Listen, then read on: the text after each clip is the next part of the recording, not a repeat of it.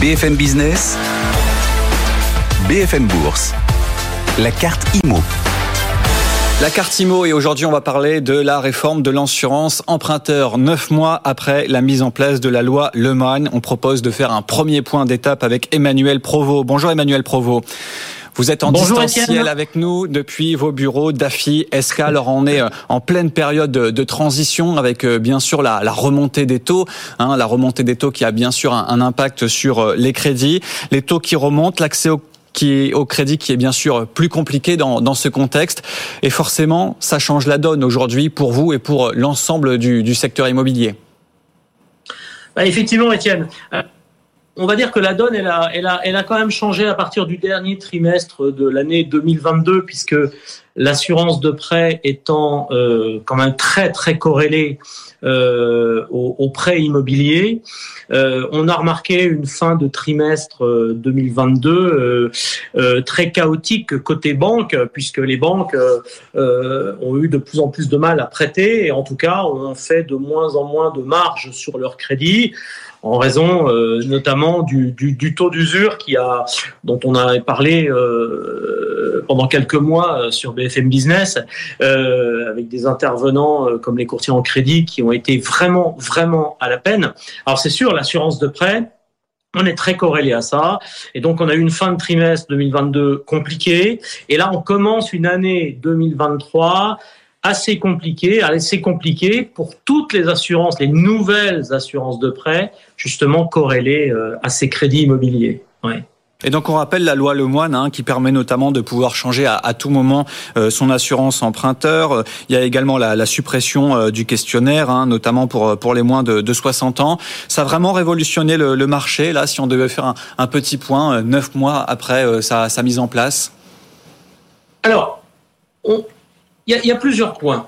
Euh, le premier point, c'est que cette loi, elle a été votée il y a un an. Voilà, on est quasiment une date anniversaire. Hein. Euh, et puis, euh, sont, sont entrés en application au mois de juin la suppression du questionnaire de santé. Euh, ça avait pour but euh, de, euh, de, de, de, pouvoir faire en sorte que la majorité des gens, y compris les gens en santé compliquée, d'accéder à la propriété, à la propriété immobilière.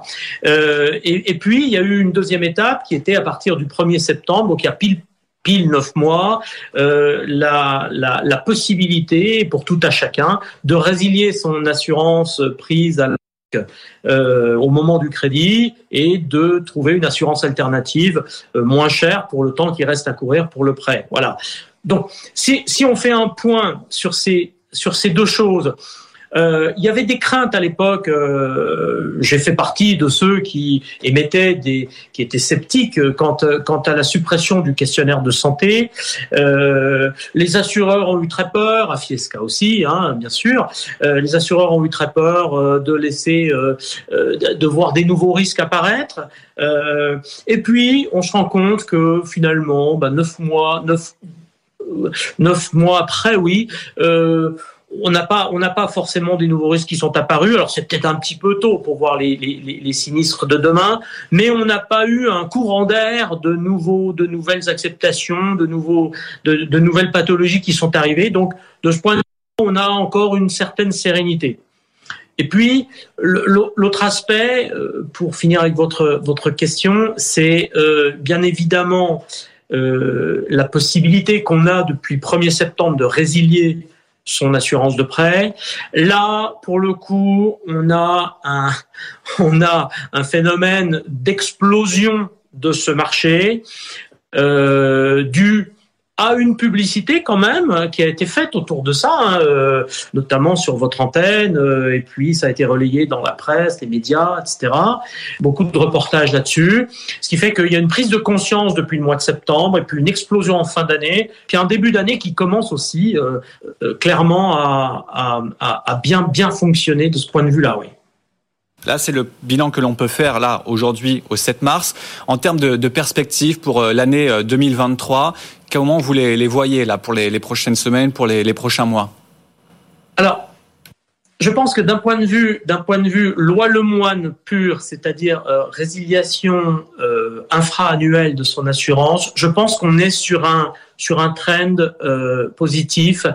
Euh, juste pour info, la résiliation maintenant dans les contrats d'assurance nouveaux qui sont faits chez les compagnies d'assurance, la résiliation représente 30% des nouveaux contrats. Voilà, entre 30 et 35 euh, et, et, et, du coup, euh, bah, elle est venue supplanter un peu ces, contrats alternatifs qu'on faisait sur les prêts en constitution.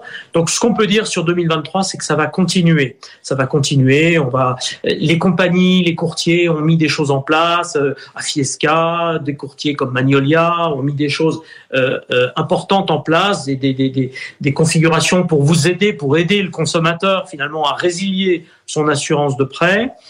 Et puis, on espère sur 2023 qu'avec la réévaluation du taux d'usure mensuel, mensuel, de façon mensuelle, euh, les banques euh, desserrent un peu les vis, les banques prêtent à nouveau un peu mieux, et puis les banques laissent la place aux délégations d'assurance externes. Voilà, c'est ce qu'on peut euh, prédire sur 2023. Mais enfin, l'année 2023 ne fait que commencer.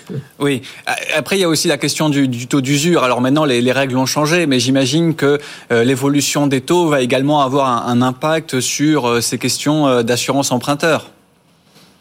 Ben, en fait, la, la, vraie question qui va se poser, c'est que la réévaluation du taux d'usure Va-t-elle générer de la marge pour le consommateur pour pouvoir euh, euh, choisir son assurance, pour pouvoir emprunter plus, etc.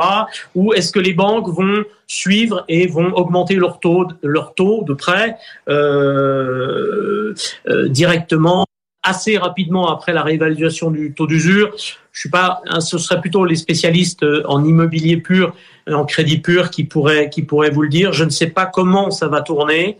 Euh, toujours est-il qu'il est important de savoir euh, que, que, quoi qu'il arrive, il sera toujours plus avantageux de prendre une délégation d'assurance externe, puisque par définition, on sera moins cher qu'un banque assureur. Et donc la marge qui restera entre le taux de prêt et le taux d'usure euh, servira avec le servira pour pour pour s'assurer en tout cas et pourra faire que en sorte que le consommateur lui puisse emprunter légèrement plus. Parce que le taux de, le taux de prêt n'est pas un problème aujourd'hui. Hein. Les, les, les, les, consommateurs ont envie d'emprunter, hein, on l'a vu, deuxième année record, euh, je crois 1 million, euh, 1 million 130 000 euh, crédits euh, cette année, 1 million actes, 1 million 113 000, 130 000 actes immobiliers chez notaire, c'est une année record. Donc, il est fort à parier que 2023 soit dans cette tendance-là et, et on est assez optimiste sur, sur la délégation eh externe. On aura l'occasion d'en reparler. Merci beaucoup Emmanuel Provo. Merci de nous avoir accompagnés aujourd'hui. Je rappelle que vous êtes le directeur général de AFI SK.